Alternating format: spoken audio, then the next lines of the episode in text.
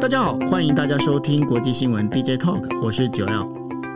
Hello，大家晚安，我是 Dennis。是啊、呃，今天的时间是二零二一年九月二十八号的二十四点。先祝 Dennis 还有所有的呃教师节的所有的教师们，大家就教师节快乐哈。那虽然说 Dennis 今天其实有一点追赶跑跳碰，他遇到了很多 水逆的事情，你把那个 把那个拜登的水逆直接染到身上来了。我能帮他挡子弹吗？有可能。对，OK，好。那我们今天要跟大家谈的那个国际新闻呢，一样是有五则哦。那第一则新闻其实是在谈，就是中国人民银行呢已经。就是呃发了，在昨天晚上的时候发了一篇文章哦，然后他就准备是出手来维持中国不动产的稳定。为什么要做这件事情呢？因为接下来日本啊、中国的一个不动产的一个状况哦，其实有一点点，它越来越不像是雷曼，它反而更像是日本的泡沫经济的一个状况哦。那到底是怎么样？会跟大家来做分析。那另外的话，大家知道的就是孟晚舟哦，呃，孟晚舟被释放。那孟晚舟被释放的同时呢，加拿大的两名就是被中国抓起来的这个加拿大人呢，他也被释放。当然，中国是说他们是啊，因为病的关系哦，所以都被释放回呃加拿大。到底这当中接下来这是有哪些讯号？是不是代表美中关系是要开始趋于缓缓和呢？我们待会会请啊 Dennis 来做跟大家做分析。那另外的话，大家能够清楚的就是，呃，在这个周末的一个消息里面，就是中国东北还有华南的那个电力荒哦，它造成的包括特特斯拉还有一些日商跟台商，他们的生产都受到影响。为什么会有这一件事情？那这当中跟所谓的气候变迁有什么关系？待会会跟大家做分析。另外，德国的选举已经结果出炉了，社民党、绿党还有民主啊、民主党，他们是大获全胜，他们席次都有增加，反而是呃过去执政的基民党的惨败。掉了五十一席哦，那未来的话，这联立政权当中，到底是属于牙买加牙买加政权，还是红绿灯政权哦？那这当中的话，我们到时候会来跟大家做一个简单的一个讨论了。那最后的话，要从就是二十九号是日本自民党的大日子，因为他们要选出总裁。到目前为止的话，日本自民党内到底谁有可能担任？就是。第一百任的就是一百届的日本总理哦，这件事情待会呢，我们在最后的时候会跟大家做分析。那我们先来讲第一则新闻，也就是中国人民银行在昨天晚上的时候发了一份新闻稿。他发的新闻稿在讲什么呢？他讲了一个重点哦，他是非常难得的针对就是房地产来做发表呃看法哦。他提出提出了两个维护的一个说法，维护哪两件事情呢？第一个，他要维护房地产市场的健康发展。第二个，他要维护住房消费者的安呃合法权利哦。为什么会有这件事情？因为呢，现在尤其是在今天晚上的时候，又传出来哦，就是呃中国的这个等于说监管单位呢，要针对恒大集团里头啊一些有问题的金融商品，要开始来进行调查哦。为什么事情会越演越烈？其实开始已经有部分的，包括日本学者开始来看一件事情。过去在恒大刚出事的时候，我们会把它拿来跟雷曼兄弟做比较。后来呢，日本学者他们开始发现一件事情，不对哦，这跟雷曼兄弟的状况不一样。呃，Dennis 在上个星期也跟大家讲过，因为雷曼兄弟基本上有点买空卖空，但至少呢，在恒大集团里头的话，还有一些资产在手上。但是反过来讲，这个状况反而更像是什么？更像是日本泡沫经济崩坏之前的前兆。为什么呢？因为大家可以看到啊，包括呃广东的呃广东的深圳，还有上海，还有就广东的广东市哦，他们的房产价格是年收呃，就是等于说一个国民国民年收的这个等于说年资啊的年薪里头啊，大概是从四十倍一直到六十倍不等哦。也就是说，你买一个房子的话，你至少要花六十年，你的工作要六十年的时间，你才可能买到一栋房子哦。在这个价格暴涨的一个状况之下。也就是说，这个房产本身，它可能它的价值呢，它已经开始出现泡沫这样的状况。万一如果泡沫它整个崩坏的话，整个中国的状况会变怎么样？其实是很难讲。尤其是呃，虽然说在就是呃中国的另外第四大的一个所谓的房地产公司融创中国控股呢，那时候已经传出说有跟地方政府调调钱，但是融创来郑重郑重否认哦。但是我们所谓无风不起浪，现在整个中国的房地产市场到底会变成什么样？我们请 Dennis 来跟大家讲一下。嗯，我们说其实恒大对于大家来说，一开始的冲击很大，应该因为一开始我们说上个星期大家都一直在联想恒大是不是会造成所所谓的中国版的雷曼兄弟。不过经过一段时间的沉淀之后，大家慢慢发现，就像九欧所呃所谈到的，其实雷曼兄弟的状况跟恒大其实还呃蛮大的差别，真的是比较像是房地产的泡沫化。因为中国基本上从一九九六年、九七年那个时候开始呢，就已经改变了一些市场的。市场的机制，一九九八年更是放宽了一般人可以买房子哦，而且是由呃私人的开发商越来越盖盖越来越多房子，所以房地产的市场在中国，尤其是中国政府又在强调说有这个有土，中国人有有土私有财的概念。政府呢也给大家一个讯号是，如果可以可以买房子，代表你的生活进入小康，是一个人民生活翻转的一个讯号。所以政府也鼓励买房，所以房市是非常热络的。开发商、民间加上政府都鼓励，可是鼓励了二十多年，你看从九九零年代后期到现在已经二十多年了，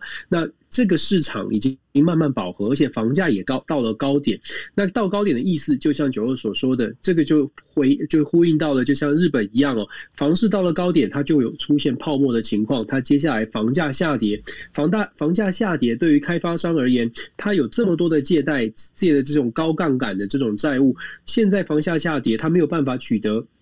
一定的资金去补填补它接呃过去的这些借贷，就会出现像恒大的状况，尤其恒大规模跟野心都很。很大，再加上中国也预预见了这个房高房价的时代来临，必须要先介入来处理。所以，中国从去年推出的这个三条红线，基本上就是希望开发商能够更稳定一点，在债务的平衡上面更不能再操作高杠杆了。所以，恒大它反映出来的其实是一个房市的一个泡沫化涨跌的问题。那我们如果说我们从我们之前其实也有跟大家聊过，就是我们觉得中国呢，呃，不会就就说。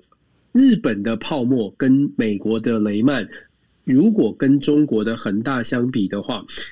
因为政治体制的不同，可能在美国、在日本，你说政府要出手相救，还要有民主机制，还有很多的层层的考量。可是中国的体制不同，所以当他要出手相救的时候，像今天我们看到的中国。国家银行等等，它的机制是很多的。这不是在说它很强，而是说这个体制是不一样的，制度是不一样的。所以政策的手段跟工具，它的强度也会跟民主国家不太一样。意思是说，如果中国政府真的觉得，哎，这个问题要会影响到民生，会影响到他的政权的合法性。他如果要下手，他事实上是可以做得更加的决绝，或更加的坚决。讲好听点是很有效率，讲不好听一点的是其实是蛮狠的。不管你要救恒大，还是砍恒大，或者是不管是针对什么样的地方来进行什么样的企业打击进行打击，或者什么样的人来进行拯救，中国的手这个工具都会比较多一些。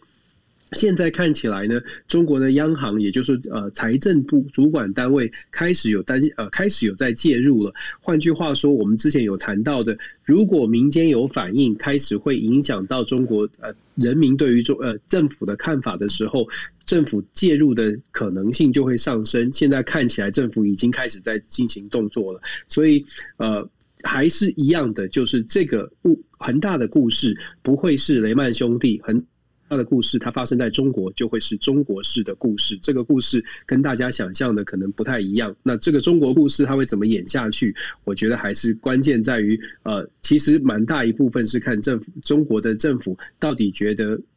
会不会影响到他的政权哦。对，那这一件事情呢，其实就还是整个关键在于习大大哦，看习大大要怎么去处理这件事情。那这个当中的话，跟共同富裕之间会有什么样的一个关系哦？因为毕竟现在中中国的话，要买一间房子，也买一套房子的话，其实没那么简单哦。那如果是这样的话，共同富裕里面对富人打击，整个消解富人的一个财富状况之后的话，接下来会怎么走？其实我们还要继续观察下去哦。然后呢？没错，其实中国，嗯，对啊，你说，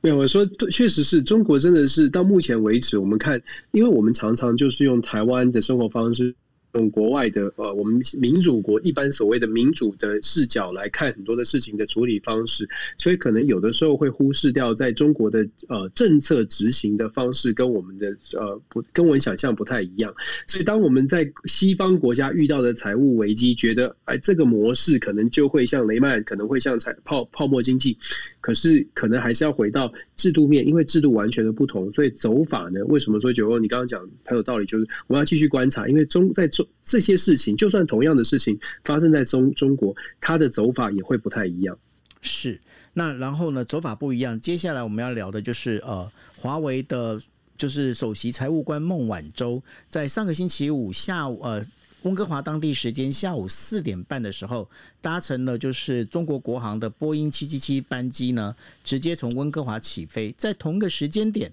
呃，两名被关在中国的加拿大男子呢，也搭乘飞机从呃离开了北京哦。这个在这个故事里面很有意思的一个状况，就是孟晚舟回到中国的时候，被当成了有一点像人民英雄一样的被这样的等于说放大的一个庆祝。当然，在中国的媒体里面是不会提说中国放啊、就放了另外交换了两呃两名那个在加拿大的一个男那个男子哦，直接飞回呃从离北京离开哦。但在这一整的一个有点类似换服的这样的一个行动之中呢，中国、美国还有加拿大之间，在有关孟晚舟这件事情上，似乎有一个相当的一个默契在上头。那这默契到底是为什么？是不是代表美国对于中国的有关高科技的这件事情，已经开始有一些风向的改变？还是呢，就是整个跟拜登政府他本身的一个想法是有关系的呢？Dennis。我觉得孟晚舟的事件牵涉到还蛮广的，就是大家会有很多的讨论。它最主要的原因是因为它不是一个司法案件。为什么大家会有这么多的不同的揣测，或者是不同的角视角来讨论？大家有没有发现，原因就是因为它根本没有人把它看成一个司法案件。对，它就是一个政治案件，所以很显然的，他他从头到尾都不是在谈法律。不管我们从什么法律的角度或者去研究判决书，其实意义是不大的，因为从头到尾，它的它的核心问题都是中美之间的竞争。其实不只是孟晚舟获释之后，咱们看到一大就是完全的演演很很漂亮的这个舞台的铺陈哦，就是个政治的表演。孟晚舟获释，加拿大的两名人质，两个 Michael 回到加拿大。其实比较小的新闻是，两个美国的华裔的美国的大学生，呃，美国的年轻人哦，两两对两对这个姐弟也回到了美国，就是在就是在第二天就回到了美国，所以这会不会加深这种所谓的人质外交？大家谈好了互相换换人质的？这个印象绝对会的。那当然，美国的政府或者加拿大政府跟中国都会说，又不是人质外交，这个没有关系，只是这个按照法律的流程，刚好很巧合的在同一时间，大家都做出了一个法律的决定。我想，其实。包括我们，还有线上大家在听我们分享的朋友，当然没有人会相信这是一个巧合。这世界上三百六十五天，你哪一天不放？孟晚舟放了，加拿大就人质也回加拿大，美国人美国的两个姐弟也回美国。所以我们刚刚说了，这是一个从头到尾都是个政治事件哦。那既然讲政治事件，那就是我们就说政。是，其实他就是表演，会演是英雄嘛。以前是眼睛看得很好的是你是英雄，现在是会演戏的人才会变成英雄哦。所以现在看起来就是那双各国家，加拿大在也在想办法要把这样的一个事件表现出来是，哎，加拿大救回了人质，或者是比较好的传呃阐释。那在美国也在强调说，哎，孟晚舟他逼迫孟晚舟成功的让孟晚舟认错了。当然很多人会说啊。孟晚舟没有认错，可是在美国的媒体，他想要传递的至少是民主党的呃民主党的立场，他会非常的希望让美国人民觉得这个是一个斡旋的结果，然后美国胜利了。换句话说。每一三方都在说自己胜利啊，所以这很好玩哦。一场比赛有三个赢家，没有输家，每一个人都是赢家，你就知道这是多么的政治，这是一个多么多么明显的一个政治案例。那美国在民主党这边呢，就说自己赢了，孟晚舟已经承认了他在过程当中有一些疏失，所以美国人说说他赢了。可是美国的反对党呢，共和党就说这次美国大败啊，面子都丢掉了，这个。这个把人家放回去，什么都没拿到，这个、缓起诉好像没有什么效果，以后科技战、资讯战，人家都会把我们看扁，所以共和党是非常的生气的。那中国方面呢，我们也看到了，我们刚刚说一个完整的舞台哦，你可以看到孟晚舟他很感动的去感谢党、感谢国、感谢习主席，所以这是一个什么样的状况？这就是一个。这就这就是一个非常清楚的讯号，让让这个呃中国有有这个赢家的感觉，这是胜利的感觉，这很重要，因为政治就是表演嘛。那我们要说，如果中美之间哦，到底是谁赢谁输？第一是加拿大是比较比较尴尬一点，加拿大就是一个很明显的跟美国站在一起，然后自己呢。的立场也不是非常的、非常的这个呃呃确定，他就扮演的角色不是很确定，所以从二零一八年把孟晚舟这个呃起就是拘禁起来之后，加拿大一直都是听命行事的一个角色。这个公布孟晚舟释放的时间点也很有趣，我觉得这是加拿大最后得到美国最后的温柔吧，就是说美国可以协调，就是放孟晚舟的时间是在加拿大的大选之后，就是九月二十号之后。避免让加拿大的反对党有攻击出斗的机会哦，因为因为这个这个事情，加拿大智慧的空间很小嘛。如果如果在美国的美国跟中国自己就谈好了，加拿大的法院就必须要放人，其实对。楚斗的政府是有伤害的，所以我说我自己的我的分析会是他的时间点很巧妙，是在大选结束之后，楚斗还是有继续继续执政的情况之下才做这样的宣布。那在美国呢，我们刚刚也说了，输赢民主党跟共和党看法不同，中国也是哦，中国基本上是认为说这个是国国家救了一个中国的普通公民。孟晚舟的演说说我是普通公民，中国救了普通公民，国家很重视普通公民。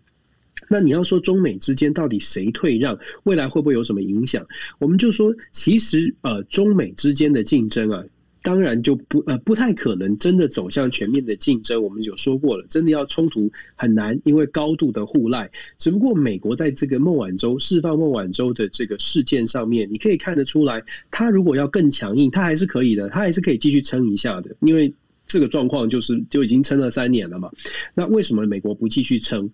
是什么原因？到底是因为拜登希望把这个中美关系搞好一点，把这个呃，因为释放孟晚舟，所以可以跟中方谈判，还是因为拜登承受到了某种的压力，来自国内的某种压力，说我们必须要跟中国赶快进行谈判？也就是说，这是拜登主动要释放，然后来跟中国有谈判，有比较好的气氛可以谈，还是拜登被迫被？国内的可能企业逼着说，你要赶快开启跟中国的对话。不论如何，手上握住的这个握在拳头里面的这个筹码，确实是打开了，确实是开了手哦。所以，呃，我个我个人会这样说，就是说这件事情呢，美国虽然会讲说呢，他得到了孟晚舟的认错啊，也许是胜利，可是放开手这件事情，它至少传递的是，在中美的紧张关系上面，很多。个呃石头，孟晚舟事件就可孟晚舟的案件本来就是一个石头，算是一个障碍。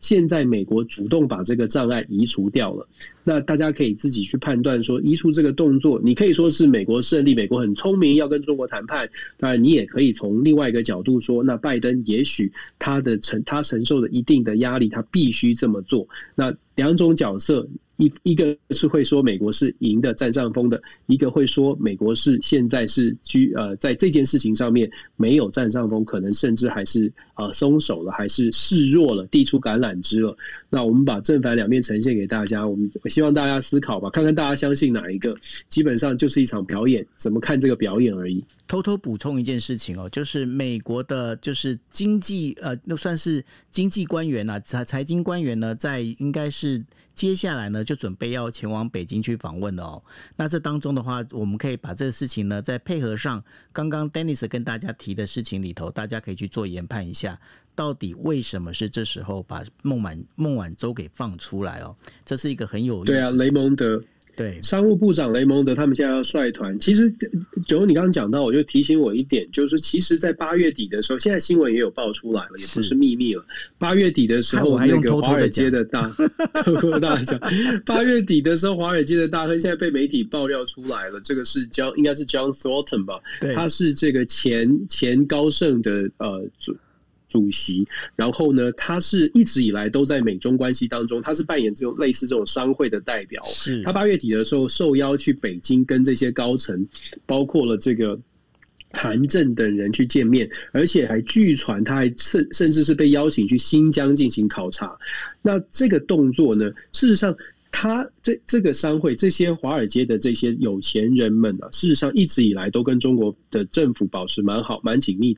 的关系。只是呃，在二零一八年川普在位的时候，川普对他们是很不爽的，因为他们回来总是带着中国的一些期待，或者是带带着中国大陆说：“哎，我们应该怎么做？”所以，二零一八年当时的新闻是说，川普不太想理这些人，甚至不想见这些人哦。就是回到美国之后，甚至不想见他们。那现在呢？这个八月底这个消息爆料出来之后，大家就会想说：那这些人现在对川普没有影响，那对拜登有没有影响呢？对拜登是不是造再次造成了一些压力？那我觉得从八月底到现在，你看看拜登，呃，我们说。就像我们说嘛，有有人可能说这是阴谋论，可是我觉得连接起来，大家可以想一下，包括了商务部长就串起来了，就是商务部长要去访问了，然后拜登先把这个石头移除了，所以这是一种说法，它确确实有某种程度的相关性，可以做一个思考，跟大家分享。是，所以那个大家看这个接下来怎么演哦，我们到时候再可以仔细的来看。那大家也锁定国际新闻 DJ Talk。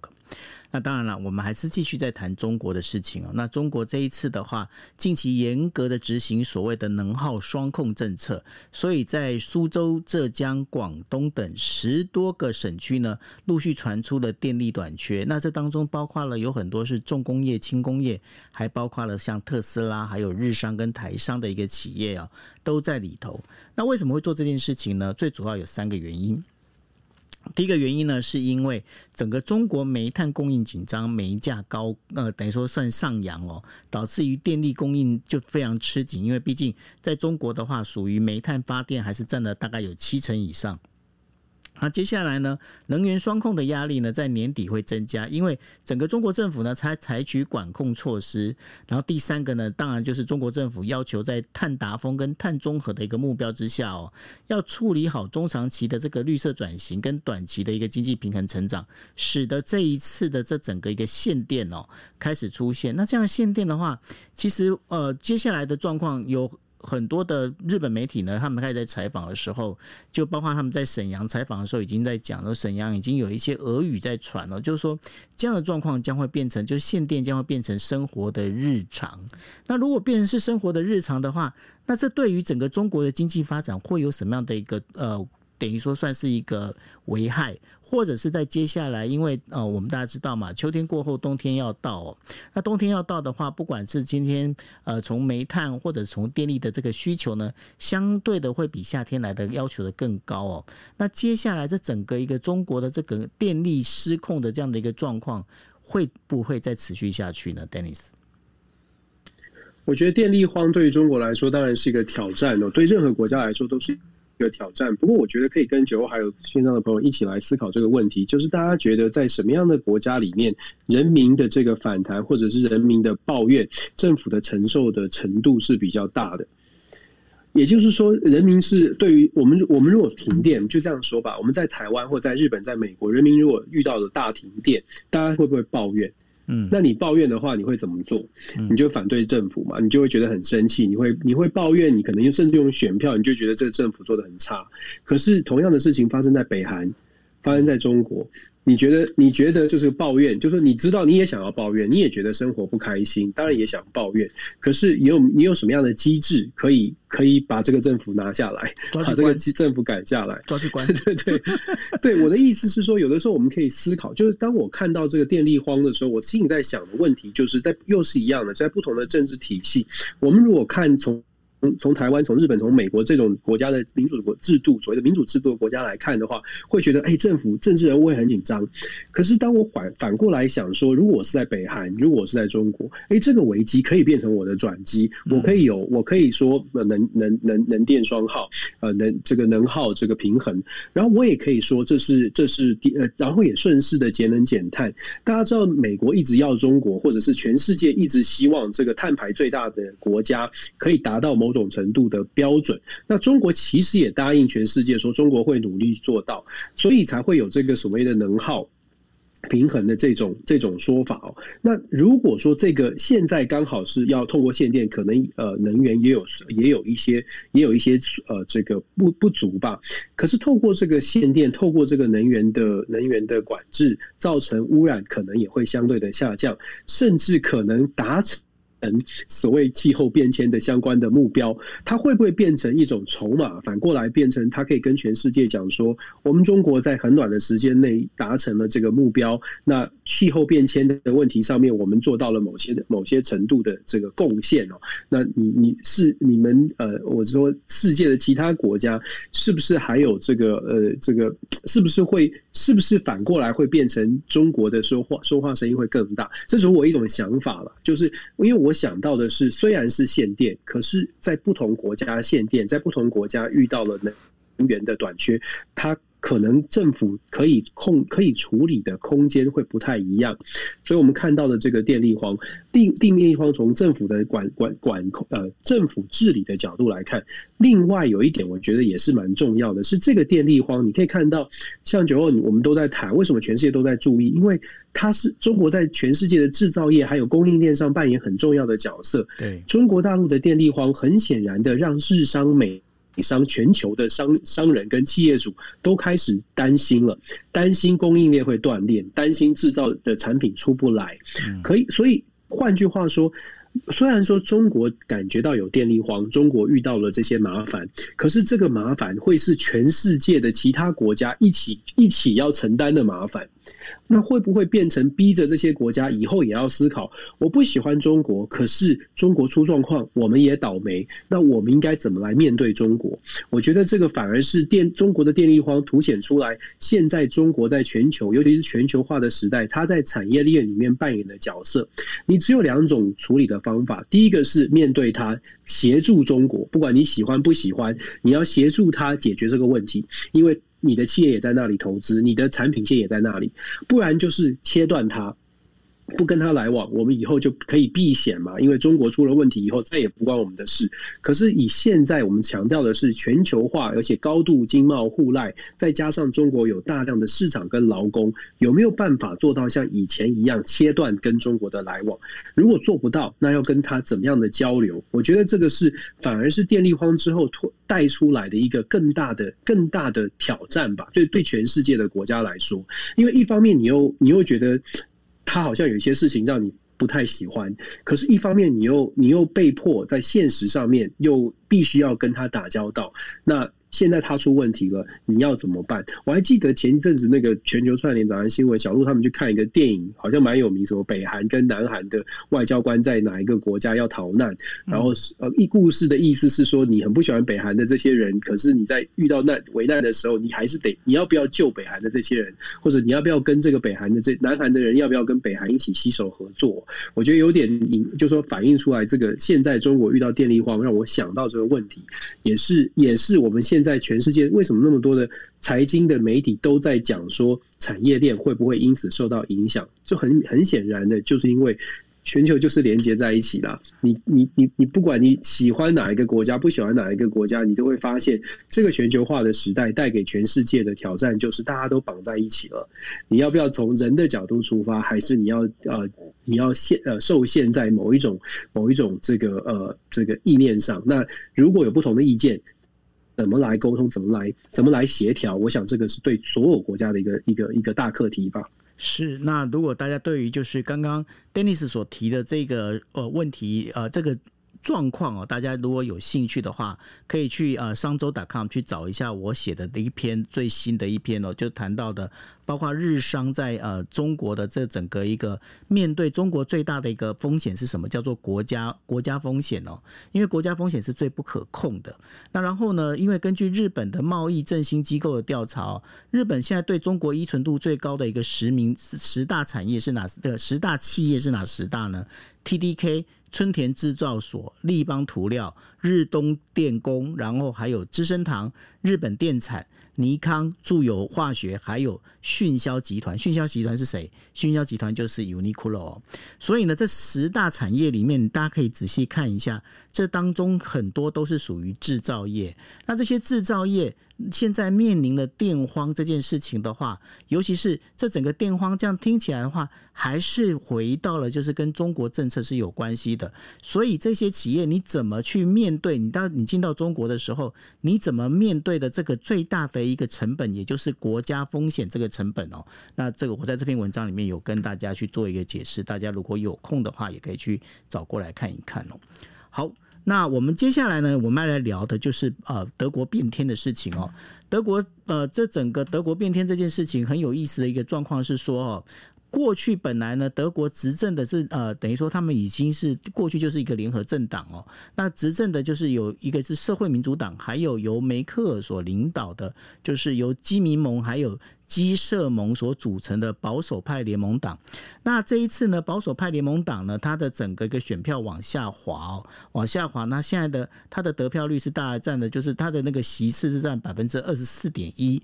反而是社会民主党呢，它整个一个选票往往上跑，跑到了百分之二十五点七哦。那另外的话。造成了就是第三跟第四名的政党，他们现在变成是所谓的关键少数。那第三名的那个绿党呢，它现在是以百分之十四点八的票数呢，占的就是整个是占第三。而另外自由民主党，它拿下了百分之十一点五的选票，是占名第四。那所以呢，现在整个德国出现了。到底要出现是牙买牙买加联盟，还是属于红绿灯联盟？什么叫牙买加联盟呢？牙买牙买加联盟就是今天如果是由原本梅克所领导的这个保守派联盟联盟党跟绿党，还有跟呃就是自由民主党结合的话，那叫牙买加联盟哦，因为他们那个整个是有点像牙买加那种状况。那另外的话，就是红绿灯联盟的话，就是变成是呃这个社会民主党跟就是绿党，还有就是自由民主党来结合。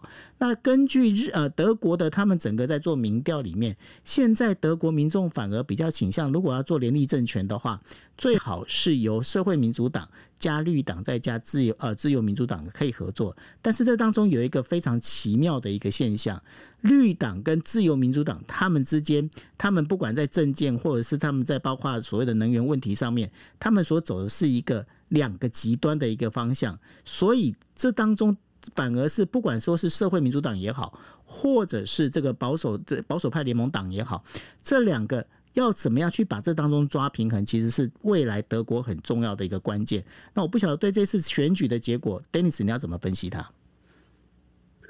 哦，这次选举的结果其实呃，关键就在于呃，基民盟自己本身推出的这个拉舍特真的是比较弱一点，再加上过程当中，我们其实已经之前还在那边偷笑分析到了，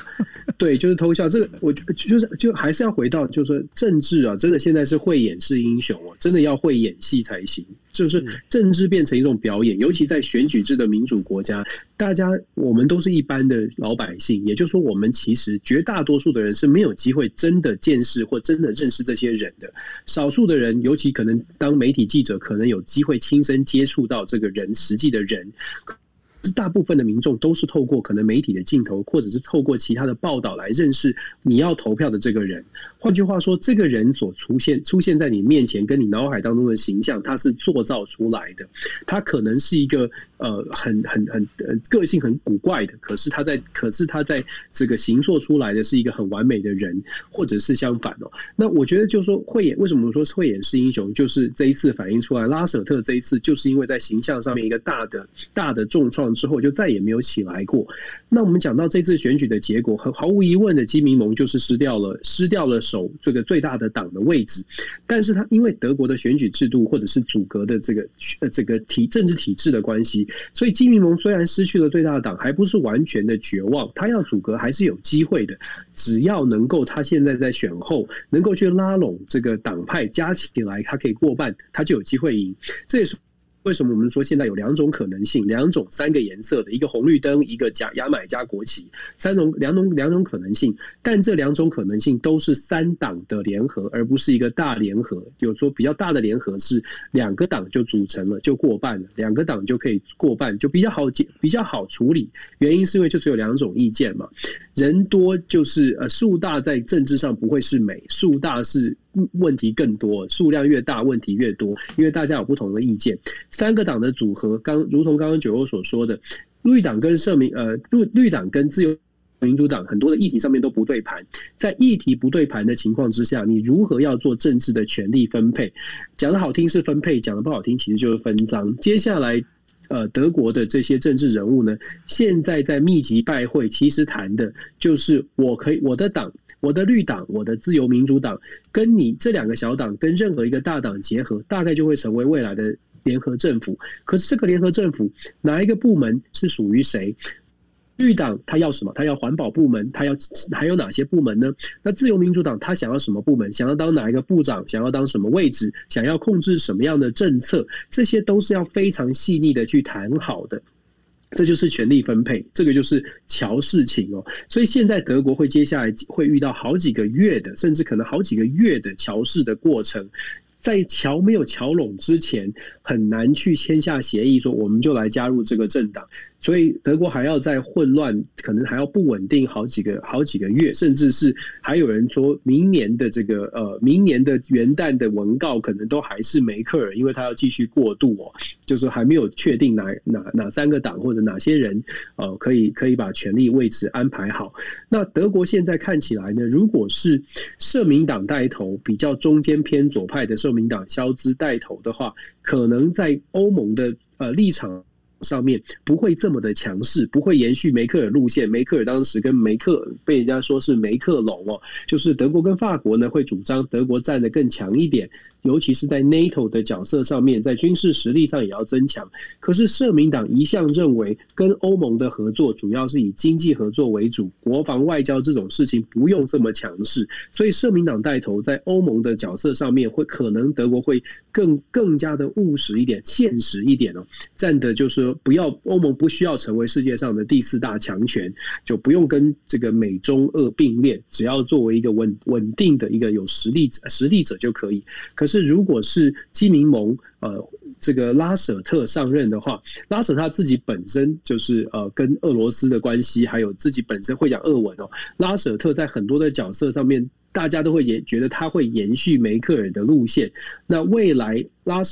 特上来之后，德国跟法国的联手，预计可能在欧盟的角色会变得比较强一点，因为他很懂俄俄俄俄罗斯，他也知道德国应该扮演什么样的角色。那我们在台湾最重要、最重视的，可能还是德国跟中国的关系。大家会预测呢，德国如果是左派路线，像是社民党加上绿党加上自由民主党这个组合，可能对中国会更强硬一点。当然，他还是会务实的，他不会跨越这个。红，他不会跨越说要跟中国撕破脸，可是可能会比较强硬一点，支持台湾可能也会比较明显。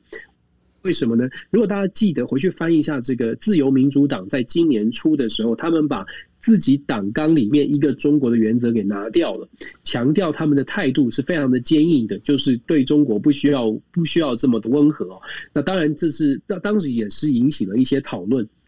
总之呢，如果是绿绿党也是非常反中的，所以绿党加社自由民主党，如果配上社民社民党，他的这个亚太印太战或者他的印太地区对中国跟对台湾的态度，可能影响会比较大一点，会比传统的梅克尔路线再大一点哦。但是呃，延续。务实的路线大概是主轴大概不变了，只是在微调的部分可能会会有点差距，呃还要两三，不过简单来说还要还要好几个月，大概才能够瞧瞧出一个完整的政府。是，那呃，从加拿大，然后接下来德国整个选举结束之后呢，今天也就是说，呃，在呃，现在已经是二十九号了哦。今天的话，日本自民党总裁准备要选举了哈。那日本中自民党总裁呢，目前是四位候选人：河野太郎、岸田文雄，还有就是高市早苗以及野田圣子，总共四位哦。那目前评估呢，他们在第一轮的选举，因为呃，这整个选举的话，这个今天一整天的一个行程应该是要早上一直到。中午的时候啊，这四大阵营大概会有一个就最后的一个呃，就是聚会。最后聚会之后呢，在就是台湾时间十二点的时候呢，他们会聚集哦，就是包括党呃党大会来，就是整个国票呃国会议员的投票。那在国会议员投票里面的话，就包括了党友跟党员票三百八十二张票，还有议员票，总共有三也是三百二八十二张票，总共加起来哦，大概是七百多张票哦。那这整个这个。开票的结果会在台北时间下午的一点二十分左右会公布哦。那目前的这个评估的状况呢？河野太郎跟呃，就是如果是我们在讲议员票的话，哈，那河野太郎的话，他本身的话，整个可以获得的票数大概是有一百二十张票到一百四十张票左右，而另外岸田文雄呢，他大概可以拿到的是一百四十张到一百五十张票，而那个高呃高市早苗的话，大概可以拿到八十到九十张票，那另外的话，野田圣子大概可以拿到四十到五十张票哦，那大概在这个状况里面，没有任何人可以过半数。数哦，那没有任何人可以过半数的一个情况之下呢，就必须需由前两名出来。等于说出来再做最后决胜哦，那最后决赛的话，目前看起来很有可能是岸田文雄跟野呃，就是河野太郎两位来对决哦。那但是呢，这整个状况里面比较大的一个问题会出在哪里？因为河野太郎本身拿的票数里头，大部分是属于党员党友票哦，所以对他来讲，他要想要拿到议员的支持票数，其实不太可能哦。那不太可能的一个状况之下。很有可能过去本来呢支持高市早苗，在四个人竞选的时候支持高市早苗的，包括细田派，就安倍晋三的细田派，还有原本的麻生派，还有的包括就是那个二阶俊博二的二阶派哦，可能这个票数都会回流到回流到岸田这一边过来。那岸田这边二阶派的回流状况会不会很多？现在目前是一个比较大的一个关键。为什么呢？因为当时岸田文雄呢，曾经当面批评了二阶二阶俊博哦，就是说他当干事长当了太久。那这个当中的状况，对于二阶俊博来说，他跟岸田文雄之间其实非常的有一些一些不开心哦。那这票到底会怎么左右，会往哪边流？二阶俊博变成是一个关键哦。那如果在整个预料是没有错的话。最后，日本的整个日本呃，应该是日本自民党总裁的话，最后当选的很可能是岸田文雄哦。那目前看起来，那如果是岸田文雄的话。那在这个结果的公布会在台北时间呃下午的两点四十分左右会公布最后的决赛的决战的一个结果。那决战结果之后，呃，在等于说新的总裁记者会会在就是呃台北时间下午五点钟会举行哦。那我们就来看哦，如果是岸田文雄当选的话，是老实讲，岸田文雄的做法大概也就是我们在讲的会继承所谓的安倍。呃，菅义伟，还有接下来，他是整个这样的一个次次序这样走下来哦，所以对整个包括对台对中政策的话，应该不会有太大的一个改变哦。那然后呢，但是河野太郎的状况就不一样，因为河野太郎他本身的这整个他的。经常会不按牌理出牌哦。那在这不按牌理出牌当中，尤其是呢，现在在日本媒体里面比较担心的一点是，河野二郎就是他的弟弟。河野二郎在中国其实他有一些投资哦，包括呃过去他的就是河野太郎的爸爸也是过去的日本的副首相哦，叫做河野洋平呢，现在也是担任他弟弟公司里面的一个最高顾问哦。那用这样的一个方式里头，河野太郎接下来。会不会有一些轻中的轻中的一个倾向哦？但目前是日本媒体现在在担心的一件事情。那到底这个河野太郎他会怎么做？现在不清楚。但是呢，如果是河野太郎当选的，就是日本啊自民党的总裁的话，那接下来日本自民党可能的走法会比较比较无法去能够呃摸得透，会跟当时小泉纯一郎当选的时候有一点类似。那我不晓得说，Denis，你再从美国来看的话，你怎么去看这一场日本的自民党总裁选举，明天就登场了，好快哦！对，就是说这个四个人都都是党内的，我们其实有之前有分析过，一样 就是都是党内的人士在竞争。